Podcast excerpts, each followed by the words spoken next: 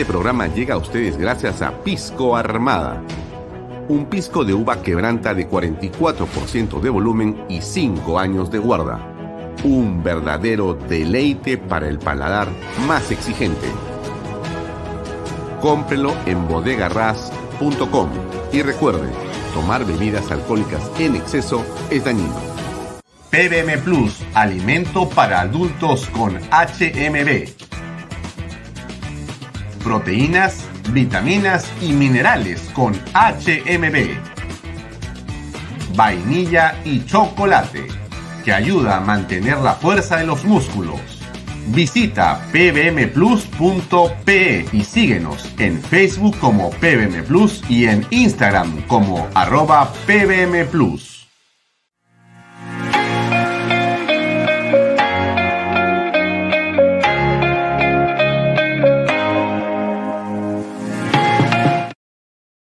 Bienvenido a la familia Sarcleti. Contamos con más de 20 años construyendo momentos especiales en más de 21 establecimientos ubicados en Lima y provincias.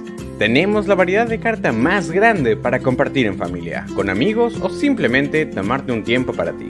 ¿Estás listo para vivir la experiencia Sarcleti? ¿Qué tal amigos? ¿Cómo están? Buenas noches. Gracias por estar conectados a Canal B, el canal del Bicentenario. Mi nombre es Alfonso Valle Herrera y esto es Vaya Talks. Como todos los días, de lunes a viernes a las 6 y 30 de la tarde, estamos con ustedes para poder conversar en torno a los temas de coyuntura diaria que nos presenta la política nacional. Nos pueden seguir por mis redes sociales, las de Alfonso Baella Herrera, también las redes sociales de canalb.p, la página web de Canal B, las aplicaciones de Canal B nos puede también seguir a través de las redes sociales del diario Expreso, expreso.com.pe. También estamos conectados a la señal de Best Cable, canal 95, en el sur de Lima, en el este de Lima y también en el norte de Lima y en el norte del Perú. Los días domingos, como usted sabe, nos puede usted sintonizar y puede escuchar los contenidos de Bahía Talks a través del 91.9 FM. PBO Radio, la radio con fe. También tenemos a nuestro socio estratégico, el reporte. Usted nos puede eh, encontrar en diferentes banners dentro del reporte y puede encontrar en la web de Canal B formas de suscribirse a este medio informativo digital que llega a usted gratuitamente todos los días con varias entregas. Un video mañanero que le permite saber las tres noticias más importantes del día, muy temprano, antes de las 8 de la mañana. Un PDF con artículos de coyuntura estupendos que le llega gratis a su celular. Y otro video a las 6, 7 u 8 de la noche que pasamos por lo general antes de comenzar Vaya Talks donde se comenta o se cuentan las noticias más importantes del día. Bien, gracias por estar con nosotros, acompañándonos como siempre.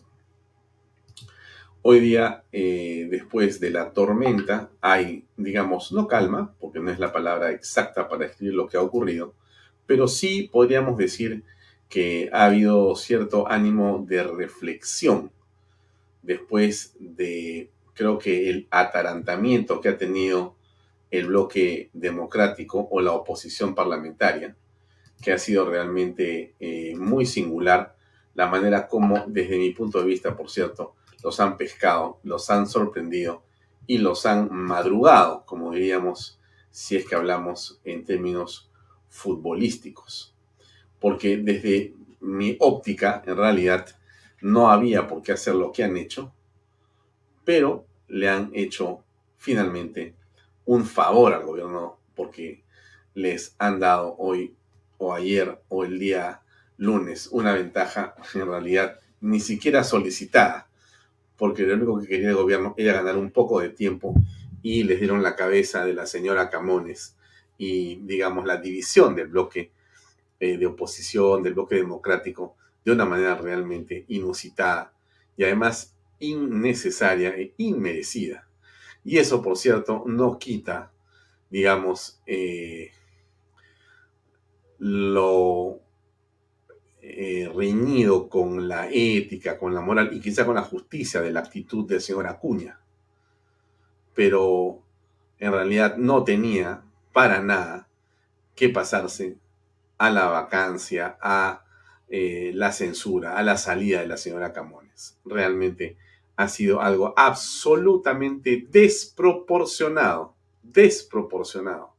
La forma en que la oposición, que el bloque democrático ha actuado, es simplemente de una manera inusitada, inusitada. Y al final le han hecho caso exactamente a lo que ha pedido el gobierno. Claro, hay congresistas, vamos a escuchar ahora la opinión también de la doctora Echaíz, que piensan otra cosa. Hay congresistas que creen que en realidad eh, está bien lo que ha ocurrido y que este es un ejemplo que el Congreso da y que por lo tanto eso le permite poder exigir. No le falta razón a la doctora Echaíz, pero en fin, vamos a mirar eso en su momento, en su oportunidad. Como yo les he ofrecido, eh, hemos eh, difundido la entrevista y la conferencia de prensa que ha dado el señor Aníbal Torres y sus ministros voceros y los demás que están ahí un poco incólumes atrás de él, eh, de una hora 41 minutos desde la una y media de la tarde, hoy, como lo hemos hecho ayer, antes de ayer, como haremos el día jueves y el día viernes. ¿Por qué nos parece importante? Porque esa es la conferencia que de alguna manera está marcando el punto estratégico y el punto de inflexión. O sea, hay, creo yo, eh, un gobierno que claramente se define antes de esta conferencia y después de esta conferencia. Porque esta conferencia lo que demuestra es básicamente la capacidad de reacción, la coordinación con los medios alternativos a los que se refiere y agradecen los ministros de Estado en esta oportunidad y la desolación que tiene la oposición. La oposición sin reflejos, sin capacidad para comprender el fenómeno político y sin ningún tipo de respuesta a lo que está pasando, solamente eh, para variar, asustados, escondidos detrás de una supuesta culpa, supuesta culpa, eh, se encargaron ellos mismos de ser más papistas que el Papa y mandaron a la señora Camones a su casa, habiendo creado un vacío de poder, habiendo creado un espacio de tiempo para el presidente, habiendo hecho lo que se llama un papelón. Ellos mismos se han encargado de aceptar la impresionante eh, estrategia o, digamos, símil que planteaba el gobierno. Esto que plantea la derecha el gobierno es lo que hacen los abogados del presidente en la acusación hacia la Fiscalía con respecto a Alianza para el Progreso. Cosa que no es así, que no existe. Lo que ellos necesitan es que se muestre esto que yo estoy mostrando. En el imaginario popular, lo que quería el gobierno era decir, nosotros no solamente somos la organización criminal, también es el Congreso de la República. Y la Fiscalía tiene que intervenirnos también a ellos. Entonces, cuando nos digan a nosotros algo, ellos también. Entonces, ¿quién es más ladrón? ¿Yo o ellos. Si, todos somos ladrones, nadie es ladrón. Si todos somos ladrones, nadie es ladrón. Entonces, ¿en qué quedamos? Bueno, se cancela X por X, por algo, no existe. Entonces, nadie es ladrón en este momento. Estamos realmente en un país de maravillas. Es lo que el gobierno ha intentado hacer con esta manera en la que ha planteado los temas y la forma en que la oposición parlamentaria se ha comprado, se ha comprado supuestamente el pleito. En fin, no vamos a chancar más a los congresistas porque no importa, hay que pasar la página, pero claramente aquí eh, queda demostrada la falta de eh, criterio y la falta de experiencia. Y quiero aprovechar también para corregir algo que dije ayer, porque yo había señalado que eh, me dio la impresión que el congresista José Cueto Acerbi de Renovación Popular había votado por el sí a la censura de la señora eh, presidenta del Congreso, a Lady Camones, pero me he visto, he, revisado y entonces la impresión que más bien tengo ahora es de que no ha sido así. que el eh, almirante Cueto bajo ninguna circunstancia eh, ha votado, sino como correspondía, en contra, en contra de esto que sinceramente ha sido un absurdo. Así que yo simplemente lo quiero decir para corregir lo que había señalado ayer. Eh, hoy está, ha estado con nosotros en seminario y vamos a tener hoy como invitado a Alfredo Viñolo, un periodista importante, un periodista, periodista con mucha experiencia, que en las últimas horas ha recibido una citación por una publicación que hizo en su Facebook hace cuánto, pues hace creo que tres años o más de repente, sin que la citación tenga una razón que explique por qué lo citan al señor Viñolo. No existe esa, digamos, eh, información en la esquela en que lo están eh, requiriendo. Eh, era publicado esto que les pongo yo a continuación y dice a la opinión pública tras un análisis exhaustivo y con la constitución y la ley eh, que me asiste, estoy en la condición como ciudadano periodista de denunciar por abuso de autoridad y vulneración del ejercicio de mi defensa, porque la Policía Nacional del Perú no tiene competencia para citarme bajo ese contexto. Es más, pretender dejarme en total estado de indefensión, vulnerando el debido proceso, ya que no me han remitido los actos administrativos a fin de poder yo evaluarlo. Le han mandado a él una esquera de citación eh, y bueno, él tiene que ver cómo arregla su problema y cómo va a responder. Pero él ha dicho que no va a ir. Él ha dicho que no va a ir. ¿Por qué? Porque lo están viendo ustedes. Eh, por ello, y en estricto apego al artículo 139 de la Carta Magna que señala son principios y derechos de la función jurisdiccional, inciso 3, la observancia del debido proceso y la tutela jurisdiccional Ninguna persona puede ser desviada de la jurisdicción predeterminada por la ley, ni sometida a procedimientos distintos de los previamente establecidos, ni juzgada por órganos jurisdiccionales de excepción, ni por comisiones especiales creadas al efecto cualquiera sea su denominación. Órganos jurisdiccionales. Y por lo tanto, dice él, no voy a concurrir a la dependencia policial hasta que no se me haga llegar todo lo actuado referente al caso y lo más importante es que me remitan copia certificada de la resolución de creación y conformación del equipo a cargo de la investigación administrativa disciplinaria, documento de gestión que avale sus funciones, especificando la potestad de poder citarme en calidad de civil. Finalmente, me amparo en lo preceptuado en el artículo 24 de la Ley de Leyes que especifica a la libertad y a la seguridad personales. En consecuencia, numeral A, nadie está obligado a hacer lo que la ley no manda, ni impedido de hacer lo que ella no prohíbe. Esto que cuenta el señor eh, Alfredo Viñolo es, por cierto, de una extrema gravedad en esta coyuntura.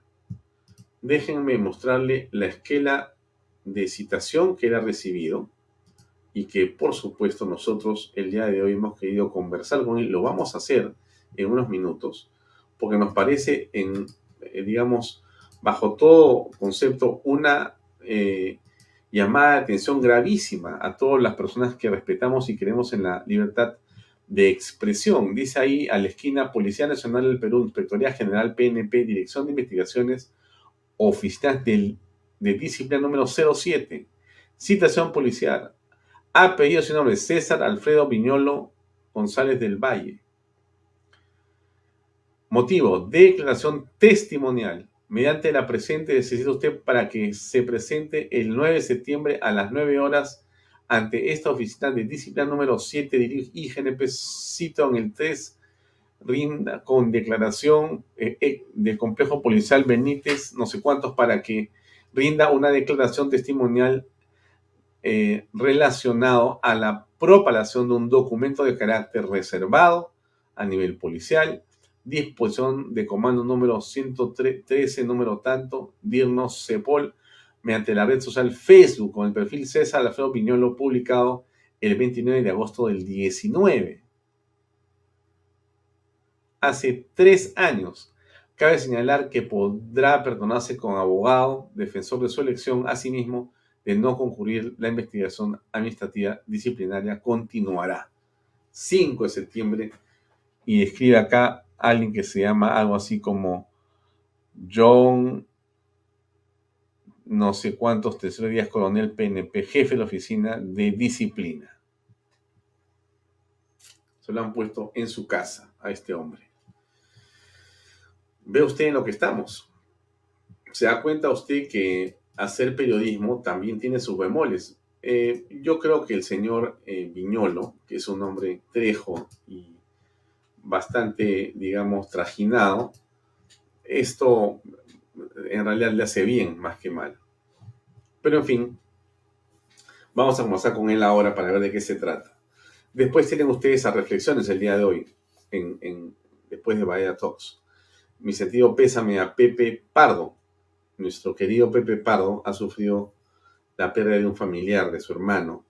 Le enviamos nuestras condolencias que ya le hemos hecho llegar de manera directa pero igual nuestra solidaridad con la familia eh, del señor eh, Pardo que falleció, hermano de nuestro eh, colega y conductor de reflexiones. Desde acá a los familiares les enviamos nuestro sentido pésame.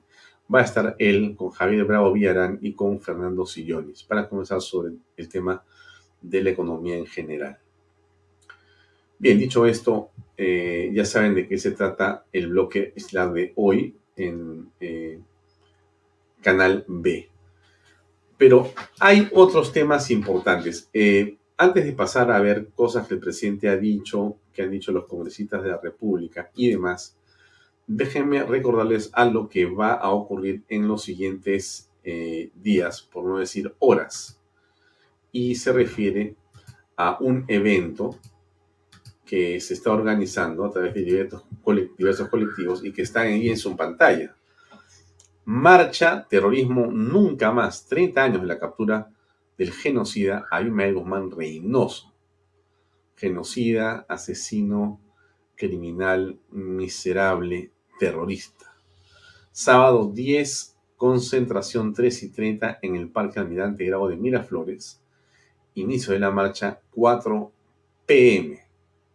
215 masacres provocadas por los grupos terroristas de Sendero Luminoso y MRTA, más de 32.000 víctimas fatales, 891 niños asesinados, miles de desplazados y gente sin hogares, miles de millones en pérdidas económicas. Bueno, eso se va a llevar a cabo el día sábado 10 a las 3 y 30 en el Parque Almirante Grau en Miraflores tenemos la opinión del eh, vicealmirante Luis Gianpietri sobre este tema. Juventud del Perú, les pido acompañar a la marcha que se realizará el día 10 de septiembre a las 3 y 30 horas en el Parque Almirante Grau de Miraflores conmemorando los 30 años de la captura de Abimael Guzmán Reynoso, miserable asesino, genocida. Suerte, vive el Perú, terrorismo, nunca más.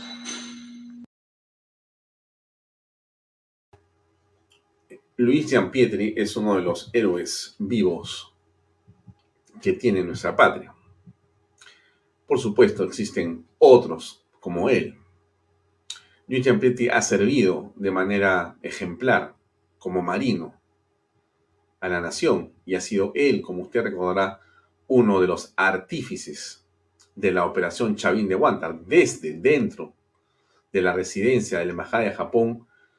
Luis Gianpietri o coordinó con las fuerzas de la eh, Policía Nacional y los comandos Chavín de Guanta para la liberación de los rehenes.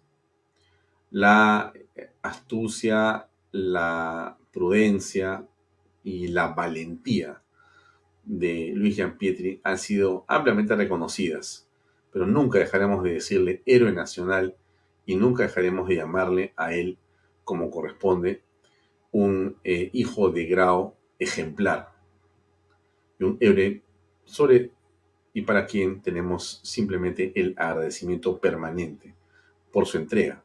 Bueno, él nos dedica estas palabras, no a nosotros, sino a todos ustedes, más bien amigos, para convencerlos, para combinarnos a estar presentes en esta marcha. Eh, sí, déjeme decir lo siguiente porque me parece muy importante. La democracia que eh, nos alumbra, aún en el país, cuesta. Cuesta un enorme esfuerzo de muchas personas, de muchas personas, civiles, militares, en las ciudades, en el campo, jóvenes, mediana edad, adultos, tercera edad, eh, mujeres, eh, mucha gente no es algo que se tiene como un regalo, no es la democracia un obsequio.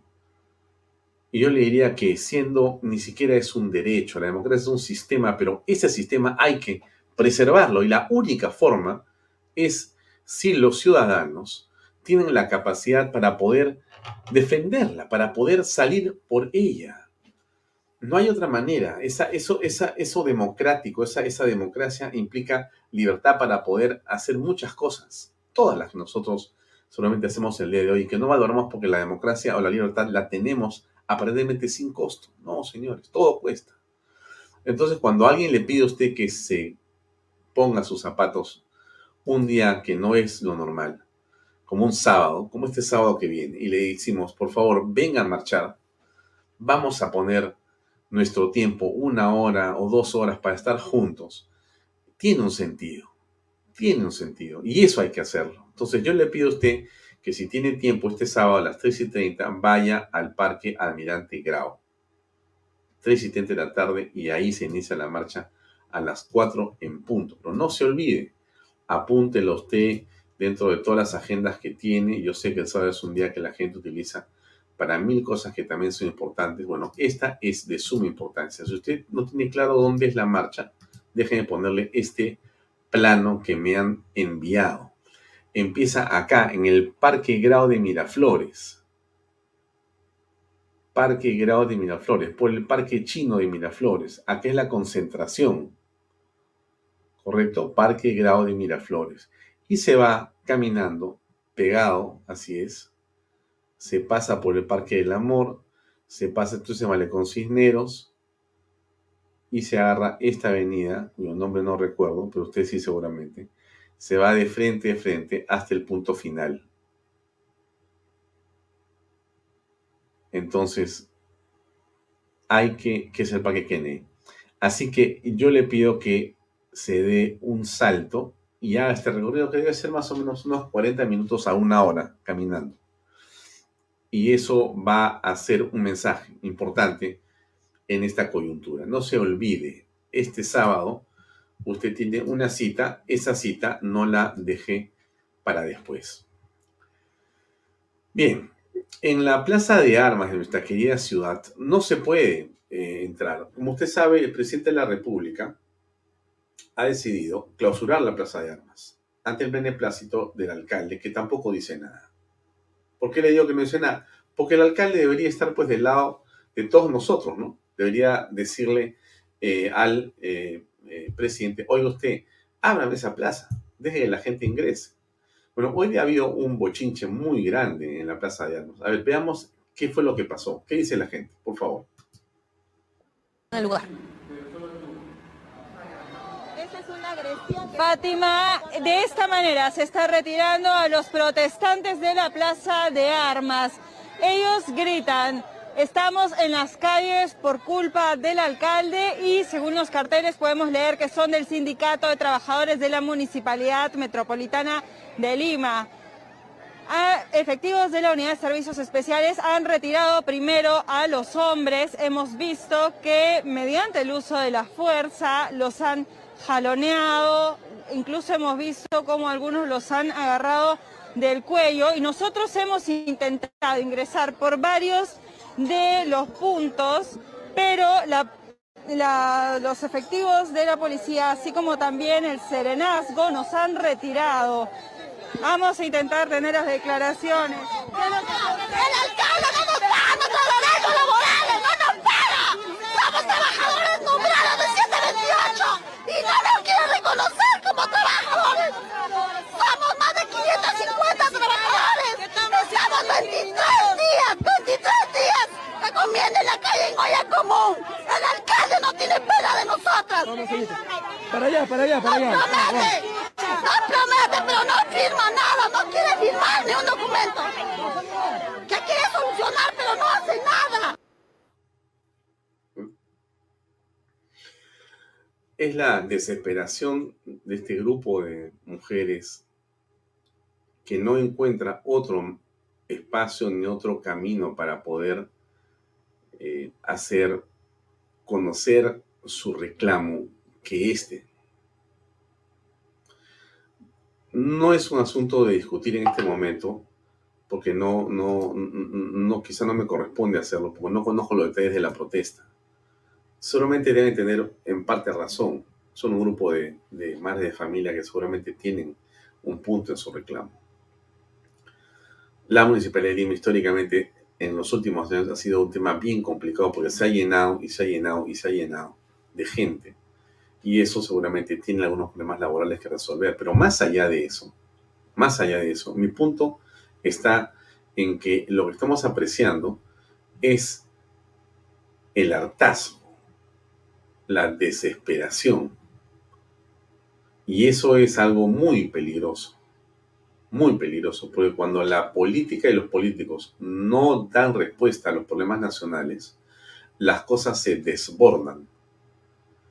Y así como cuando se para el señor Castillo, rodeado de, digamos, sus organizaciones sociales, sin saber si son representativas o no, o si tienen alguna relevancia, y se toma fotos, se da discursos y da la percepción, genera la percepción de que está rodeado por el pueblo, esta imagen que ha transmitido y transmiten todos los medios es gravísima, porque esta imagen lo que muestra es un grupo de mujeres protestando.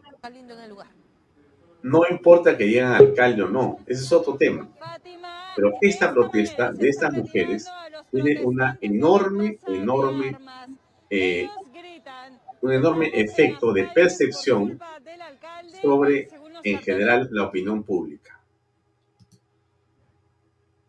Eso es lo grave, eso es lo grave. Aquí no importa si es por eh, Pedro Castillo o por el alcalde. A los hombres hemos visto que mediante el uso de la fuerza los han jaloneado, incluso hemos visto cómo algunos los han agarrado del cuello y nosotros hemos intentado ingresar por varios de los puntos, pero los efectivos de la policía, así como también el serenazgo, nos han retirado. Vamos a intentar tener las declaraciones. No voy a continuar con el tema. Tenemos la entrevista en un par de minutos más con el señor Viñolo. Pero quería que no dejaran de ver esto. Pero antes de hablar con César eh, Viñolo, a propósito del tema que vamos a tocar con él en extenso ahora, es una denuncia eh, que él quiere hacer porque vemos evidentemente una situación anómala, anómala y de una enorme peligrosidad que casi parece un atentado contra la libertad de expresión. Anoche el programa de Beto tuvo eh, una revelación. Lo digo con todas sus letras. Beto reveló algo muy interesante que le quiero poner a continuación, que es un video cortito, pero es muy interesante sobre la prensa alternativa. La prensa alternativa. Acá va, escuche usted.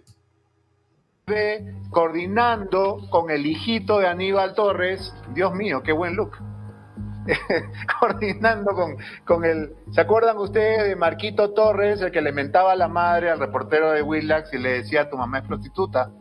Ahí está, este es el hijo, ¿no? Que está tratando de decirle a los, a los, a los miembros del periodismo alternativo qué preguntar, cómo preguntar, ¿no? ¿Esto tiene audio o solamente tenemos el... No, tenemos el, el chat, ¿no?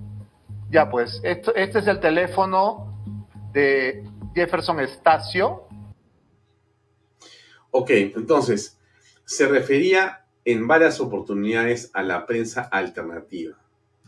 ha sido realmente una, eh, digamos, jornada, ¿no es cierto? La del día, eh, la del día domingo, en virtud de la cual la prensa alternativa ha brillado.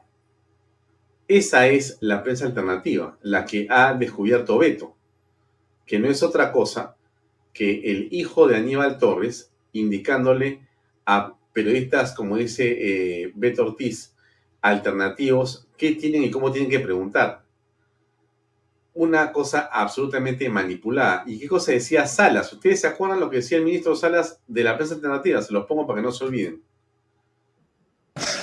Prensa alternativa, gracias Epicentro por haberle mostrado al país cómo muchas cosas se juegan por debajo de la mesa. Exactamente. Muchas gracias Alejandro Salas y Aníbal Torres por habernos mostrado, en realidad, eh, con el ejemplo de la prensa alternativa que ustedes han mostrado, y gracias a Beto, les ha hecho ver lo que está debajo de la mesa. Es impresionante, pero impresionante. Escuchen ustedes. Muchas gracias, prensa alternativa, gracias Epicentro, por haberle mostrado al país cómo muchas cosas se juegan por debajo de la mesa. Así es, así es Alejandro Salas. Muchas cosas se juegan bajo la mesa. Y realmente la desfachatez es impresionante. Lo de Beto es una pepa realmente la que ha dado ayer, porque nos ha permitido ver esto, que es increíble. Coordinando con el hijito de Aníbal Torres, Dios mío, qué buen look. coordinando con, con el... ¿Se acuerdan ustedes de Marquito Torres, el que le mentaba a la madre al reportero de Willax y le decía tu mamá es prostituta? Ahí está, este es el hijo, ¿no? Que está tratando de decirle a los, a los, a los miembros del periodismo alternativo qué preguntar, cómo preguntar, ¿no? ¿Esto tiene audio o solamente tenemos el... No, tenemos el, el chat, ¿no? Ya, pues, esto, este es el teléfono de Jefferson Estacio. Muy bien. Entonces, entonces, ¿de qué cosa? Por eso es que yo les digo a ustedes, en realidad, la oposición, el bloque democrático, ha dado un espectáculo de apresuramiento, de inocencia, de candidez, absurdo porque les han fabricado un muñeco otra vez. Le fabricaron un muñeco cuando entraron a patadas en el recinto parlamentario en el mes de septiembre de 2019, provocando un golpe de Estado o la razón para un golpe de Estado en esa famosa negación fáctica de la confianza que no existe. Pero los atolondraron. Los atolondraron cuando estaba en el gobierno constitucional del señor Merino. Los asustaron, les hicieron otra vez con los medios una mentira. Cientos de desaparecidos, cientos de desaparecidos. Asesino, asesino. Hasta el día de hoy no se sabe quién asesinó a esos jóvenes, pero no fue Merino, no fue ante los Arados, no fue la Policía Nacional. ¿Dónde están los asesinos de Inti Bryan? Pero eso permitieron poner a Sagasti de presidente. Ahora aparecen unos audios y a las 24 horas la oposición, el bloque democrático, de manera absolutamente cándida, decide votar la censura de la señora Lady Camones. Por un acto que decimos y volvemos a repetir, posiblemente haya una ilegalidad del señor César Acuña, pero en todo caso se investigará. No sabemos si la señora Camones ha cometido una infracción constitucional, una acción ilegal, si está inmersa en un delito. Pero en todo caso, había una investigación que hacer. ¿Por qué el apresuramiento? ¿Por qué la desesperación de sacarla? Solamente porque otra vez se vieron presionados, angustiados y cercados. ¿Por quiénes? Por los que tienen seis investigaciones fiscales, por los que están hasta el cuello de corroboraciones por los que tienen familiares presos, tienen toda su familia y vinculación metida hasta el cogollo en lo que sería esta organización criminal y frente a eso, que es parte de lo que todos conocemos y está ahí, el Congreso no dice nada. No dice nada. Pero aparece un audio y en el acto todos van votando, pero como carneritos. Como carneritos. Por eso le digo que la prensa tiene una enorme responsabilidad en todo lo que está ocurriendo en el país. Una enorme responsabilidad. Por eso es que nos ha llamado la atención lo que ha ocurrido con César Viñolo. Yo quiero volver a colocar la imagen que él nos permitió eh, conocer sobre esta eh, esquela policial que llega a sus manos en las últimas horas y que es tan extraña, pero tan extraña. Déjenme compartir la pantalla a ver si la vuelvo a encontrar, porque ustedes saben que uno maneja un montón de papeles. Enseguida se las voy a colocar. Mientras la coloco, está aquí.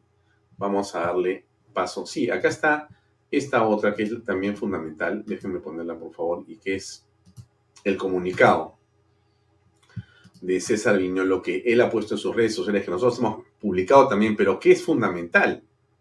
Fundamental y que vamos a conversar con él a continuación. César, ¿cómo estás? Buenas noches. Estimado Alfonso, ¿cómo estás? Muy buenas noches, qué gusto escucharte. César, eh, antes que nada, ¿cómo estás? Agradecerte por tu tiempo. Sé que estás inmerso en un hecho que llama la atención más en esta coyuntura. Eh, nosotros hemos publicado hace unos minutos el documento que tú nos mostraste, que voy a poner aquí también, dame un segundo para ponerlo en pantalla, que tú nos enviaste hace unas horas en el sentido de esta extrañísima, extrañísima citación eh, que tú has recibido. Ahora sí la tengo en pantalla. Déjame, por favor, eh, compartirla con todos para iniciar este diálogo. Eh, nos preocupa sobremanera porque no entendemos a título de que la Policía Nacional te quiere citar sin que exista sobre esa situación, citación la suficiente información a la que todos tenemos derecho por lo demás ahora está en pantalla. Bueno, ¿nos puedes contar de qué se trata, qué cosas has publicado, por qué te quieren perseguir, qué cosas graves has hecho? Para comenzar, si tú ves la citación que has colgado ahí en la página, aparece que la fecha de recepción es el 5 de septiembre, 12 y 20 del día. En este documento aparece a las 12 y 20. Correcto. Eh, antes de la una llegaron a mi casa hay que felicitar, aplaudir de pie a los efectivos de la Policía Nacional del Perú por la prontitud en que dejan las notificaciones. Con esta misma prontitud deberían de actuar con todos los ciudadanos. Pero al margen de eso, este documento lo dejan a la una del día aproximadamente. Lo sorprendente es cómo tenían mi teléfono, porque me llamaron por teléfono, estaban en la dirección antigua de la calle donde yo vivo, porque el alcalde cambió el nombre de la calle Vivanco por Velasco Astete y llegaron a mi casa. La sorpresa fue mayúscula, yo pensé que había una persecución policial en la avenida Velasco Astete, porque fue el ulular de las sirenas, las luces prendidas y llegan a mi casa. Llegan a mi casa y me dicen, señor Viñolo, lo estamos esperando afuera. Discúlpeme, pero a mí me enseñaron que se toca la puerta y después de tocar la puerta yo los hago pasar a mi casa. Es así como ingresan a mi domicilio un efectivo policial y me trae una notificación, dos, dos documentos. Una notificación para que me presente en Los Cibeles, en el RIMAC, el día viernes 9 a las 9 de la mañana. Y el otro documento rotulado como muy urgente, donde se me cita por una investigación administrativa disciplinaria. Investigación administrativa disciplinaria por haber publicado yo algo en el Face el 29 de agosto del año 2019. Ni tú ni yo podemos recordar que hemos publicado hace más de tres años. Y no creo que los efectivos policiales recuerden qué cosas han almorzado o qué han tomado de desayuno hace tres años. Yo no sé manejar el Internet o el Face de esa manera para tratar de indagar qué se había publicado en esa fecha.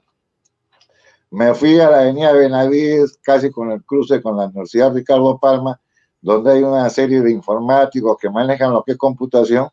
Llevé mi clave, entraron en mi Face y comenzaron a bajar hasta el año 2019. llegaron al mes de agosto y posteriormente llegaron específicamente al 29 de agosto. En el 29 de agosto hay notas publicadas en relación al Premier Salvador del Solar de aquella época, al señor Vizcarra y América Televisión. Y dice que indaguen más y que vayan al día anterior, al día 28 de agosto y al día 30 de agosto.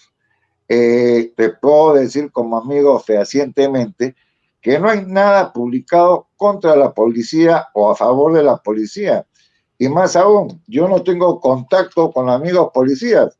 Mis únicos amigos de larga data es el general Tizoc, que es vecino mío, y el general Alberto Jordán, que son caballeros y señores que enorgullecen a la Guardia Civil del Perú. Y yo soy incapaz de filtrar un documento porque no me llegan documentos de esa naturaleza. No tengo contacto con la policía. Inclusive he tratado de sacar adelante la institucionalidad policial de la manera en que viene siendo pisoteada tanto por el gobierno de Vizcarra como por el gobierno de Castillo. Y sorprende esta notificación y la manera en que lo hacen. Que vaya yo al RIMAC cuando lo, lo, normal es que vaya al local de, de la avenida Aramburú y que mira, don Alfredo, usted publicó esto, aquí está la prueba, pero no hay ninguna prueba. Y más aún, eh, se han olvidado que al amparo del derecho constitucional, la Declaración Universal de los Derechos Humanos y de la Declaración de Chapultepec, los periodistas tenemos derecho al secreto profesional. Y en el supuesto imaginario caso que sea cierto, yo no puedo revelar las fuentes. Ahora, eh, César, entiendo perfectamente lo extraño, pero con sinceridad, este, me parece que se han demorado un poco y yo no lo siento extraño.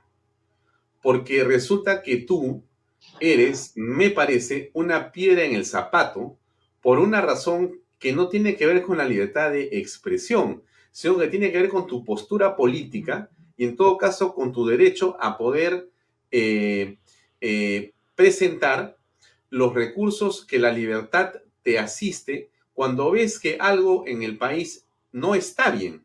Y tú has sido parte de un grupo de patriotas que ha decidido acusar al presidente de la República por traición a la patria. Tu firma en ese documento. Entonces, me da la impresión, salvo que me equivoque yo, que por ahí podría venir la cosa, o de repente yo me estoy equivocando. Eh, vamos un poquito más atrás, querido amigo. Eh, yo fui el que denunció al señor Castillo entre la primera y segunda vuelta por haber omitido información en su declaración jurada de hoja de vida presentada ante el Jurado Nacional de Elecciones. Y, oh casualidad, la semana pasada nos llega un documento a la doctora Jenny Vilcató Miami, donde recién se va a iniciar todo el procedimiento a nivel de sede policial, olvidándose que este, e, este, esta investigación ya está casi concluida. Inclusive los socios del señor Castillo han sido comprados por este gobierno y han sido silenciados, porque los dos socios están trabajando para el gobierno.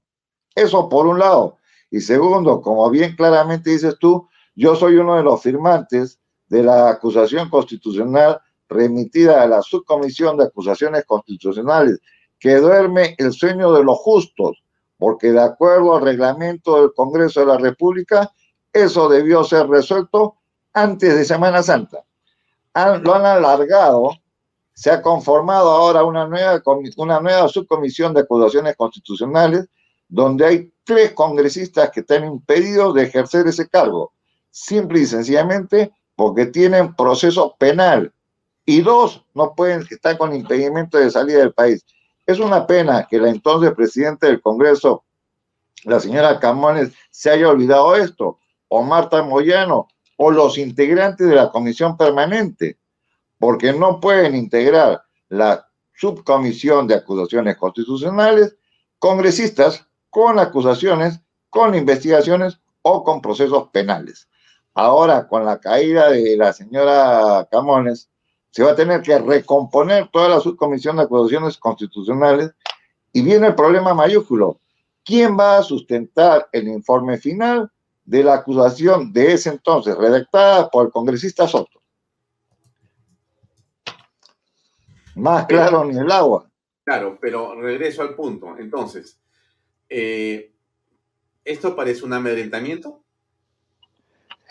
Eh, quiero pensar que ha sido un error de parte de la policía, pero no creo que sea tanta coincidencia porque el día de ayer me llaman del Ministerio Público supuestamente en relación a una denuncia donde se me pretende involucrar por haber cobrado un Yanapay de 9.800 soles.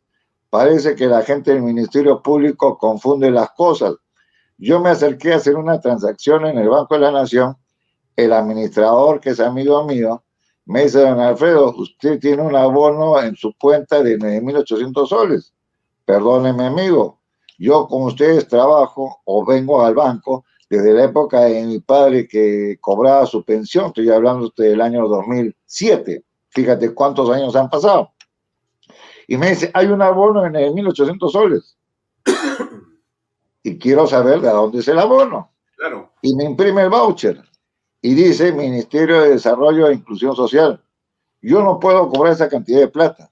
Con ese voucher fui a la Contraloría, Defensoría del Pueblo, Comisión de Fiscalización y Ministerio Público para denunciar al Banco de la Nación.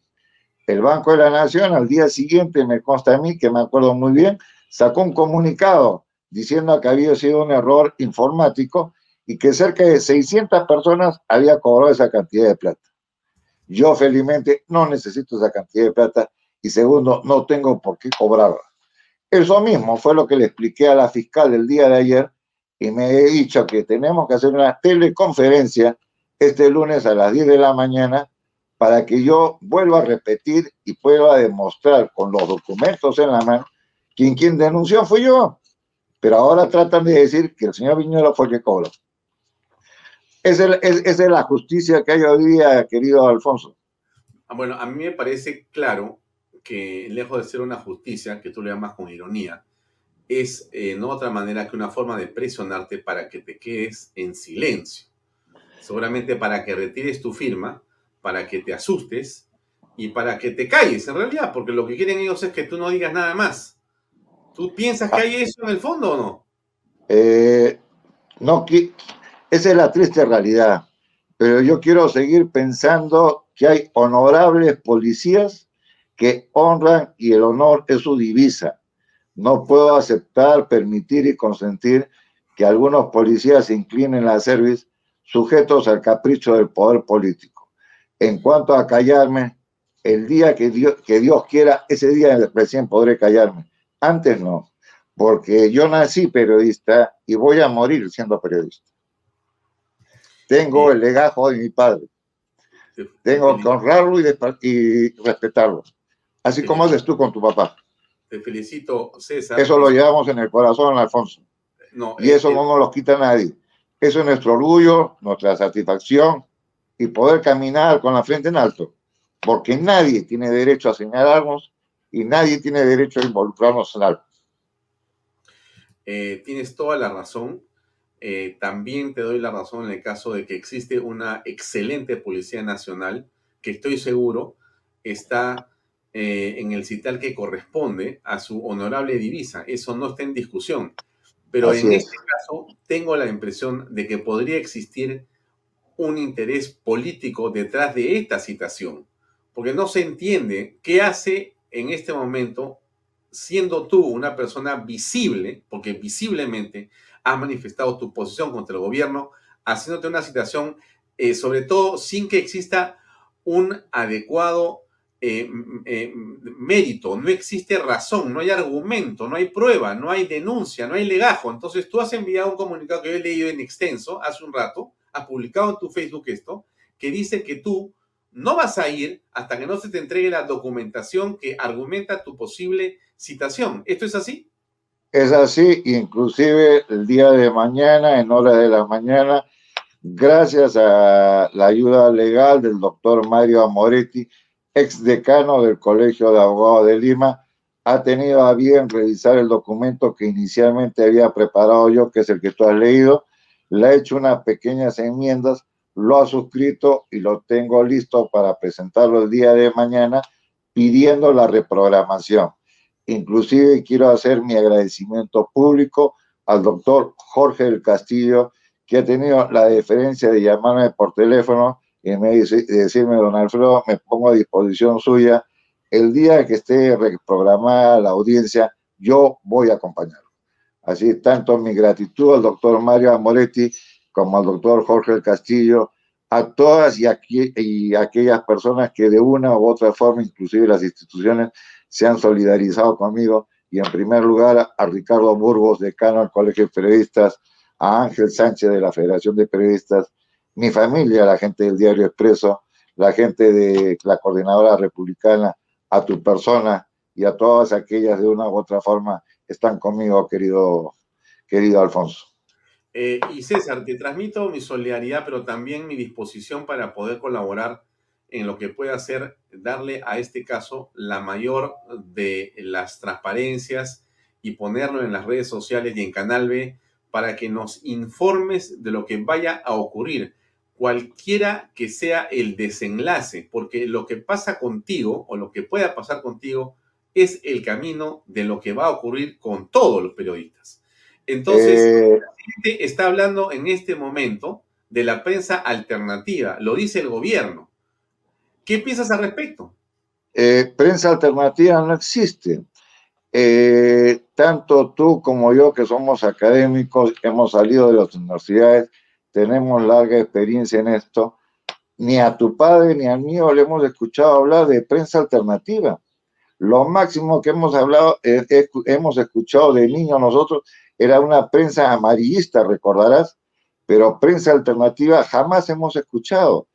Ese es el nuevo eslogan que le quiere dar el gobierno camuflando a los familiares del, presidente del Consejo de Ministros que a través de las redes sociales tratan de manipular a una opinión pública escasa, ignorante, a una opinión pública que tú le puedes decir que estamos de noche cuando estamos de día. Estamos viviendo una triste y vergonzosa realidad a nivel político, a nivel del Congreso de la República. No puede ser posible, por ejemplo, lo que acaba de pasar con Acuña y la presidenta del Congreso. Eso es inadmisible. Y fíjate cómo está todo el aparato estatal. Eso realmente nos causa pena, lástima, vergüenza, pero es responsabilidad de todos y cada uno de nosotros. Fíjate lo que va a pasar ahora o más en las elecciones municipales. Al día de hoy, ¿Cuántos candidatos han salido en defensa de la democracia, del Estado de Derecho, de la constitucionalidad, en contra de la corrupción? Al día de hoy no he escuchado a ninguno, pero están buscando votos. ¿Eso es correcto? Es, es, es inadmisible. Y ahora, por ejemplo, en el caso de la mesa directiva del Congreso, tiene que renunciar a la mesa completa. ¿Para qué? de acuerdo al reglamento del Congreso, se presenten diferentes listas. En función a las diferentes listas que se presenten, los congresistas votarán por la que tenga mayor cantidad de votos. Si ninguna de las dos alcanza lo suficiente, viene una segunda votación. Pero hay que entender, estos congresistas de la República que en su vida han ganado la plata que están ganando ahora, nos están poniendo el caramelito en la boca hablando de vacancia, de inhabilitación y de suspensión, cuando honesta y sinceramente no van a hacer nada. ¿Por qué? Han sacado créditos hipotecarios para casas y carros. Entonces, en su mente obtusa, lo único que quieren es quedarse los cinco años, salir en los medios y engañarnos con el cuento de la vacancia, de la, de, de la, de la suspensión o la inhabilitación. Por ahí escuché a un congresista decir que la vacancia está sustentada en un montón de páginas. Una congresista se puede expresar así. No es cuestión de páginas, es cuestión de argumentación legal, jurídica. Fíjate, te lo digo en dos palabras. Basta poner la transmisión de Canal N, cuando de Rincón entrevista del Castillo, y dice, voy a solicitar un referéndum. El pueblo peruano clama una salida al mar a Bolivia voy a salir, voy a darle una salida al mar a Bolivia. Ese solo contexto, ese solo hecho, ya descalifica al presidente de la República. ¿Qué más quieren? Y si a eso le sumas lo de la tesis de la universidad, lo de la cuñada detenida, lo del el sobrino fugado, lo del ministro de Silva fugado, la plata allá en, el baño de, Palacio de Gobierno por, por Bruno Pacheco y todo lo que viene saliendo, ni tú ni yo eh, hemos visto a lo largo de nuestra trayectoria profesional tanta podredumbre política que ya apesta, querido amigo. César, vamos a ir a una breve pausa comercial y te rogaría que nos acompañes para ver alguna declaración de la señora Gladys Echaíz, dada hace unas horas en torno a lo que está pasando en el Congreso de la República de la votación, que, como has recordado tú, censuró a eh, Lady Camones. Escuchemos la pausa comercial y regresamos, por favor. Gracias. Invierta en terrenos en Paracas con los portales ubicados a solo 25 minutos del aeropuerto de Pisco y ahora a muy poco tiempo de Lima por la nueva autopista. Por eso los terrenos aquí se revalorizan rápidamente. Regístrese y aproveche las ofertas online. PBM Plus, proteínas, vitaminas y minerales y ahora también con HMB, recuerde, vainilla y chocolate. No olvide que el ejercicio favorece su sistema inmune y que una buena alimentación es su mejor defensa. Compre PBM en boticas y farmacias a nivel nacional. Para más información, visite la web pbmplus.p y sígalos en Facebook y en Instagram. Pisco puro Armada, pisco de uva quebranta de 44% de volumen y 5 años de guarda. Un verdadero deleite para el paladar más exigente. Pisco puro Armada, cómprelo en bodegarras.com. Y no se olvide que tomar bebidas alcohólicas en exceso es dañino. Bienvenido a la familia Sarcleti. Contamos con más de 20 años construyendo momentos especiales en más de 21 establecimientos ubicados en Lima y provincias. Tenemos la variedad de carta más grande para compartir en familia, con amigos o simplemente tomarte un tiempo para ti. ¿Estás listo para vivir la experiencia Sarcleti? Bien, continuamos con esto. Esto dijo hoy Gladys Echaiz. Escuchemos, por favor. Para nada. Este es un tema que surgió de imprevisto este, a fin de semana. Y bueno, se esperaba alguna explicación, alguna reacción no pasó, fuimos emplazados por el Ejecutivo. ¿Se imaginan ustedes por quién fuimos emplazados? A mí, yo tengo una lectura diferente de los hechos eh, respecto a lo que he venido escuchando a lo largo del día de ayer y de la noche, de anteayer y hoy en la mañana y qué sé yo. Creo que no estamos viendo las cosas en su verdadera y real dimensión.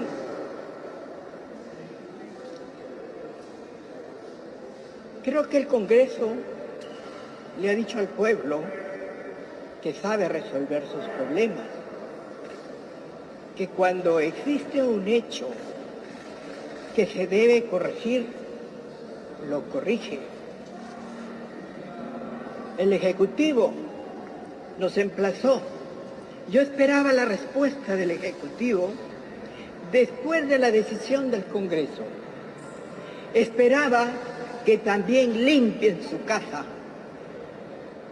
y que le digan al pueblo, nosotros también damos una respuesta de valores y de moral. Pero no lo han hecho. Hoy vuelven con la cara eh, digamos, tranquila, invocan unión, invocan al pueblo y dicen, señores, nosotros queremos la unidad, cuando lo básico y lo elemental es que estamos caminando con autoridades corruptas. Ese es el mensaje. Pero nadie lo ve. Todos quieren encontrar responsables en terceros pero no hacen mea culpas. Por esto me llamaba la atención que me pregunten por candidatos. ¿Quién pensó en eso? Nadie. Nadie. Hay que tener la mente muy corta y una inteligencia tan mínima para no darse cuenta de las cosas, de la esencia de lo que pasa. Señores, lo blanco es blanco, a la derecha o a la izquierda. Lo pardo, lo oscuro, tiene el mismo color, venga de donde venga.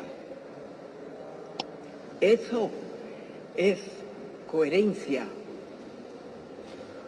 Eso es poder hablar con autoridad moral en el momento que uno quiera y donde quiera. Ahora resulta,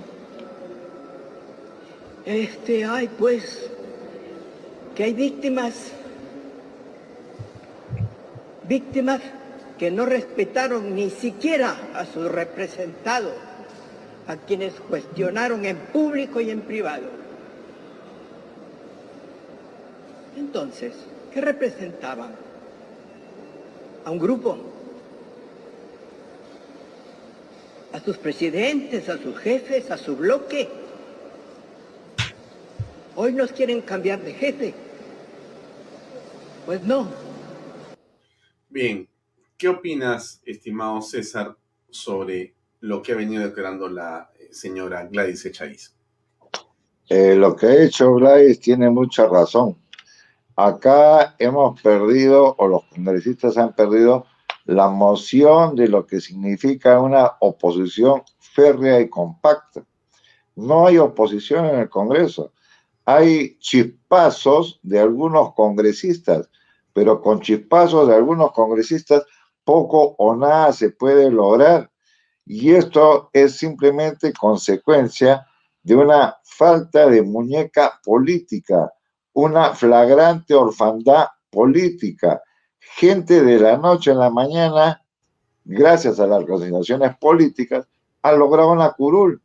Fíjate la cantidad de niños que hay, por ejemplo, o lo que acaba de hacer Susel Pared, presenta un proyecto de adelanto de elecciones y qué cosa, sea, qué cosa hace, manda un oficio a la oficialía mayor para que le paguen viáticos y se va a un congreso de LGTB entonces, a esa pobre mujer o a ese pobre hombre, porque no sabemos si es hombre o mujer, que puede interesarle las, el adelanto de elecciones en el Perú y algo más que nadie lo está diciendo.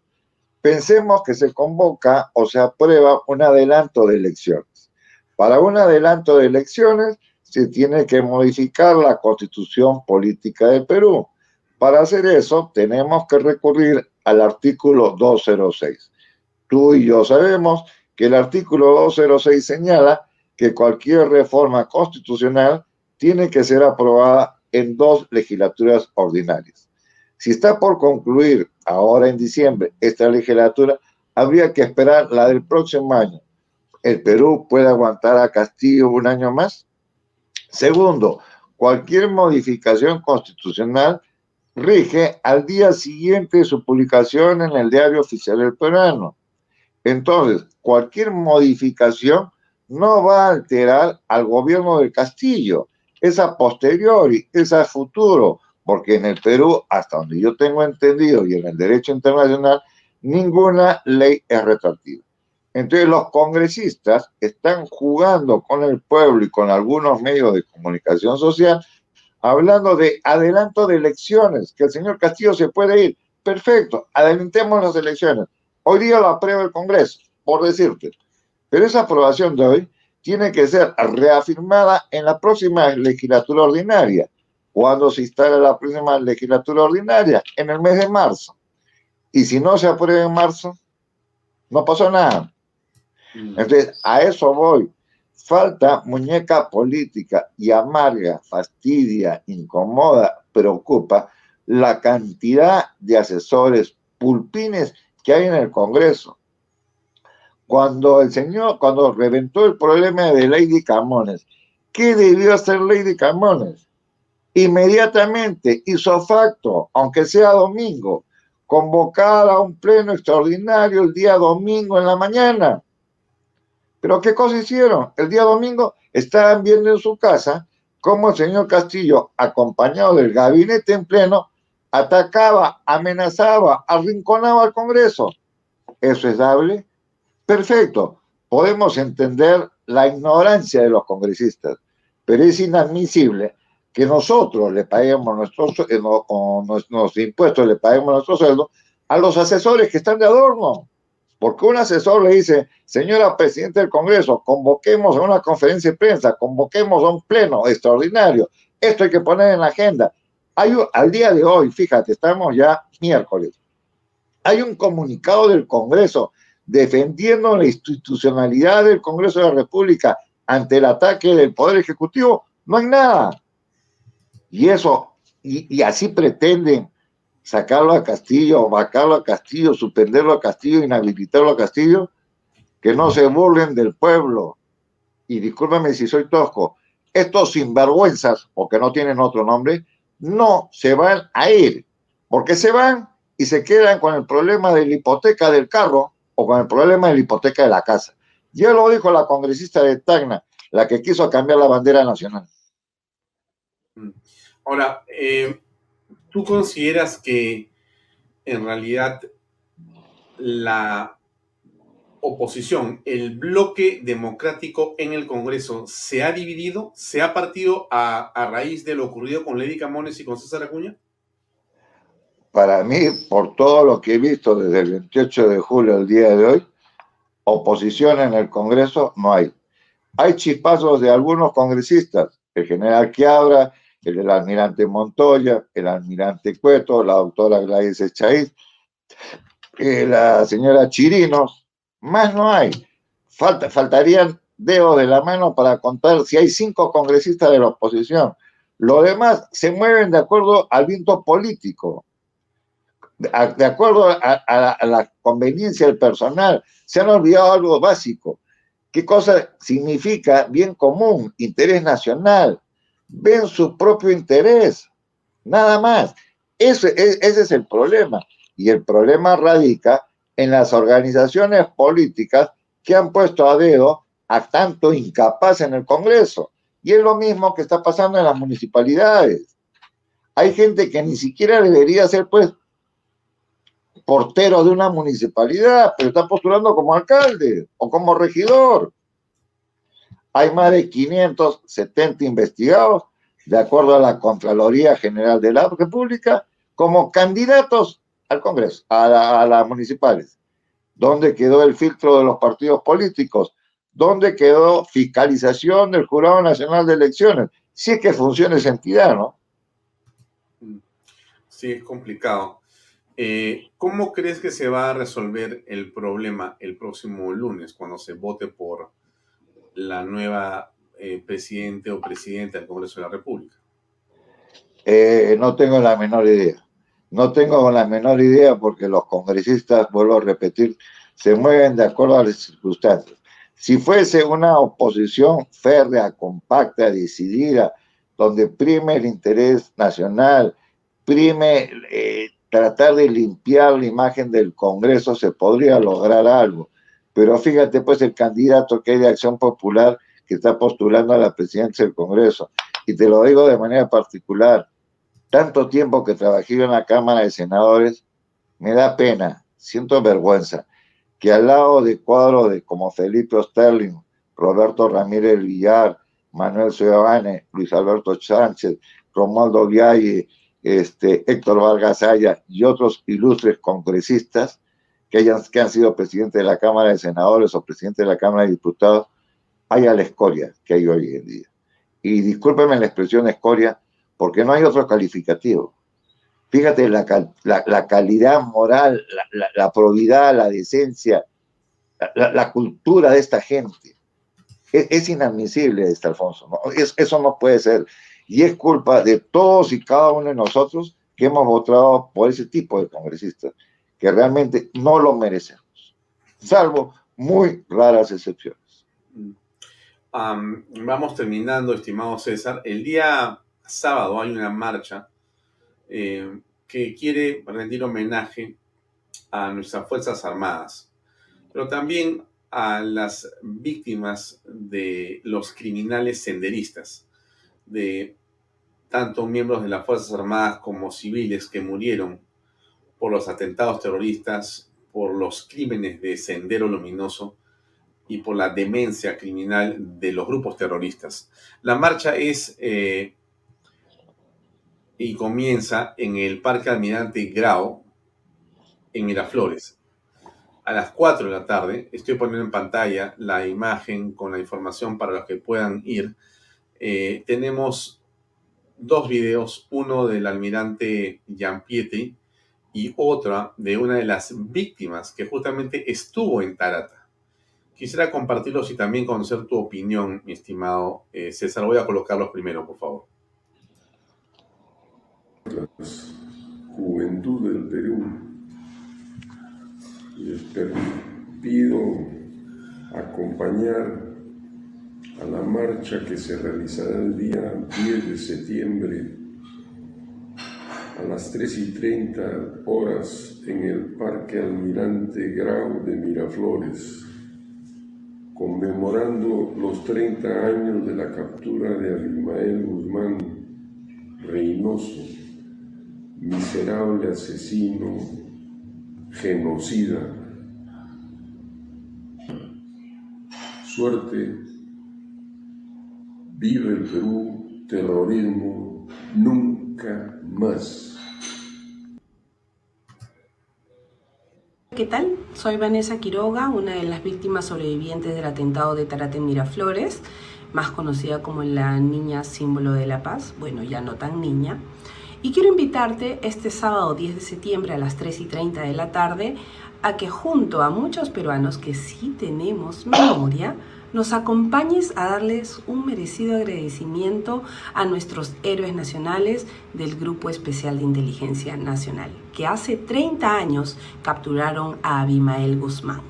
Únete a nosotros en esta mega marcha denominada Terrorismo Nunca Más. Recuerda, este sábado 10 de septiembre a las 3 y 30 de la tarde en el Parque Miguel Grau en Miraflores.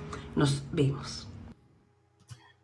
Tu opinión, estimado César es, lo menos que se puede hacer honrar a todos aquellos efectivos militares y policiales que buscaron la pacificación del país, que se sacrificaron, que lucharon día a día y que gracias a Dios el terrorismo dejó de ser esa lacra social que nos atemorizaba mañana, tarde y noche.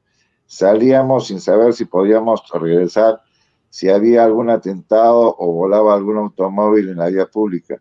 Gracias a Dios pasó todo eso. Y hay que honrar y respetar a las Fuerzas Armadas, a las Fuerzas Policiales y a todos aquellos que defendieron nuestra patria con su propia vida. Honor y gloria a ellos, a sus familiares, a sus herederos, deben sentirse orgullosos de los padres que han tenido, de los hermanos que han tenido, de los esposos que han tenido, por todo lo que hicieron. Y es eh, sintomático, por decirlo menos, que frente a un operativo como el Patriota, que ha permitido justamente en Vizcatán derrotar a las huestes de los remanentes de Sendero Luminoso en esa zona, camarada José, ya anciano abatido, que ha salido disparado corriendo como un cobarde, eh, y ha habido un triunfo eh, notable de la Fuerza Armada, un grupo combinado, un grupo de tarea espectacular, una planificación milimétrica, un eh, operativo encapsulado para evitar que haya infiltraciones y exitoso a pesar de las bajas de esto. En realidad el gobierno casi nada, silente. Más bien ha querido que en eh, la fecha que se eh, guarda con respeto en homenaje a la Policía Nacional se pretenda más bien que ese día se eh, conmemore lo que según Naciones Unidas dice y una parte del gobierno por los caídos de, eh, la, em, de, las Fuerzas Armadas, las víctimas de, las Fuerzas Armadas en la lucha eh, contra terroristas. En fin, ¿qué opinas al respecto, este, César? E, eso es una ignominia, e, eso es inaceptable. nosotros lo hemos vivido.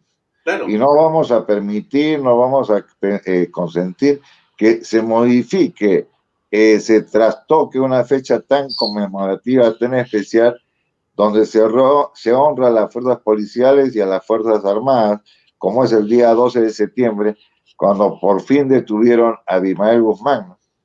Pero fíjate cómo el gobierno actual coquetea con los remanentes terroristas y tratan de confundir, tratan de manipular y tratan de incentivar para cambiar una fecha tan especial para honrar a gente que ni siquiera debería ser honrada. Mm, y para terminar, lo ocurrido con lo que viene ocurriendo con eh, Colchado, este miembro de la DIVIAC, que viene siendo realmente calumniado a estas alturas ya. Yo tengo mis reparos sobre el señor Colchado, pero más allá de eso, en el operativo en el que él ha participado, producto de una orden que le da eh, básicamente la fiscalía y que es refrendada por eh, una autorización del Poder Judicial para hacer eh, la búsqueda de la señora Jennifer Paredes en Palacio del Gobierno, ha sido denunciado por el presidente de la República y ahora se le ha investigado por unos chats anónimos de hace tres o cuatro o cinco años. Es decir, sobre la fuerza, las policiales, sobre la Policía Nacional, que está haciendo y cumpliendo su deber, más bien aparece otra vez un manto extrañísimo, como en tu caso, César París Cerrando, aparece también contra el señor Colchado. Todo el que se opone sigue una suerte de que se rebusca lo que no existe para convertirlo en algo y tenerlos en jaque. ¿No te parece que es extraño también este caso? Tú mismo lo acabas de decir, lo de Colchado habla de unos chats de hace tres años. Es lo mismo que sucede conmigo, ¿no? Pero acá hay un gravísimo error el señor Colchado no ha cometido ningún delito. El señor Colchado simplemente acató una orden del Ministerio Público y del Poder Judicial. Ubiquen a esta persona y pónganme en la disposición nuestra. Eso fue lo que hizo Colchado. Pero fíjate, al día de hoy, el Congreso de la República no ha denunciado el delito de encubrimiento por parte de los ministros de Estado que concurrieron el día que iba a ser detenida Jennifer Paredes, estando ella ahí, porque ya un programa de televisión demostró que ella estaba ahí.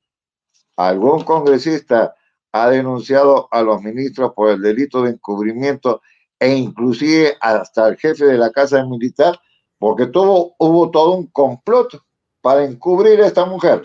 Eso es más delito que lo que ha hecho el señor Colchado. El señor Colchado no cometió ninguna falta, ningún delito. De acuerdo al acatamiento constitucional, legal y jurídico, hizo cumplir una orden judicial. ¿Qué dice la orden judicial? Ubicación y captura. ¿De quién? De Juan Pérez. Perfecto. Eso fue lo que hizo. Pero tratar de involucrarlo y consecuencia de eso, Castillo cambia el comando de la policía, ya pues, ¿qué más extraño podemos esperar de este señor? Es el manoseo que se viene dando a la policía. Y eso no se puede aceptar porque se está quebrando el orden eh, institucional de la policía. Fíjate la cantidad de generales chotanos que hay en los puestos clave de la policía.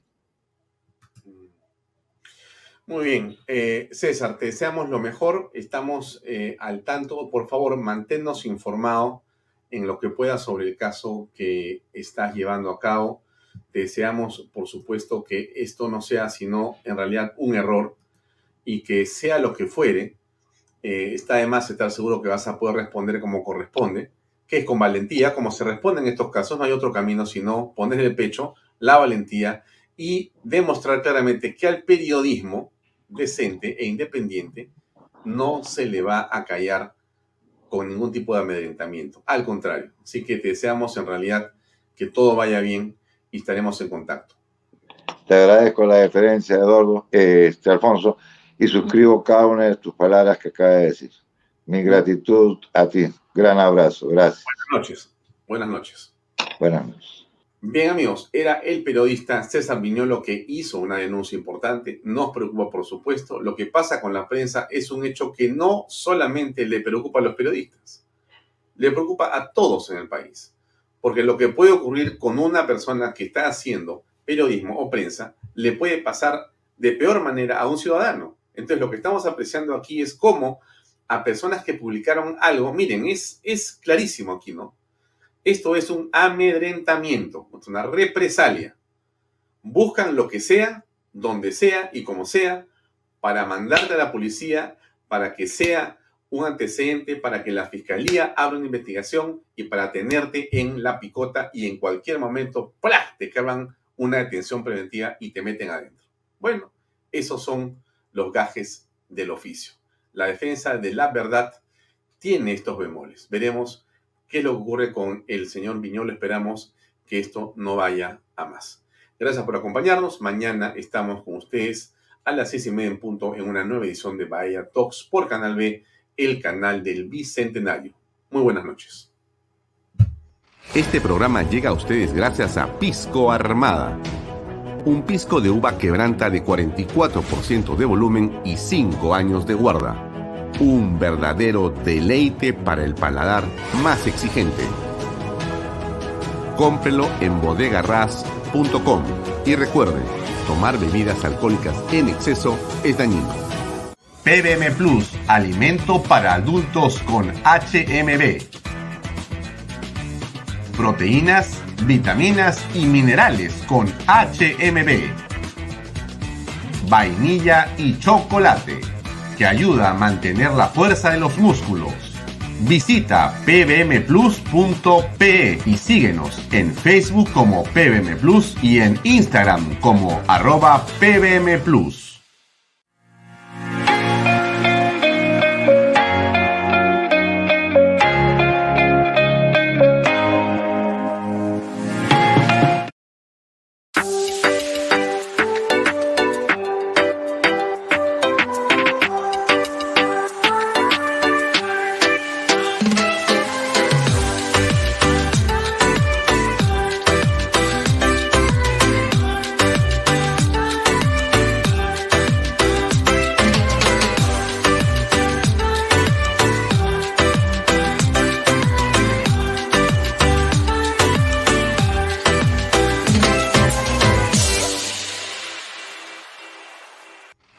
programa llega a ustedes gracias a Pisco Armada.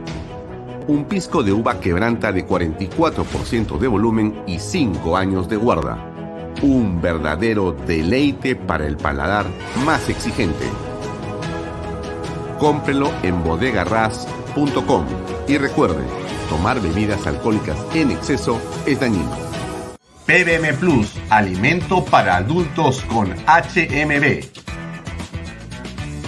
proteínas, vitaminas y minerales con HMB. Vainilla y chocolate, que ayuda a mantener la fuerza de los músculos. Visita pbmplus.pe y síguenos en Facebook como pbmplus y en Instagram como arroba pbmplus.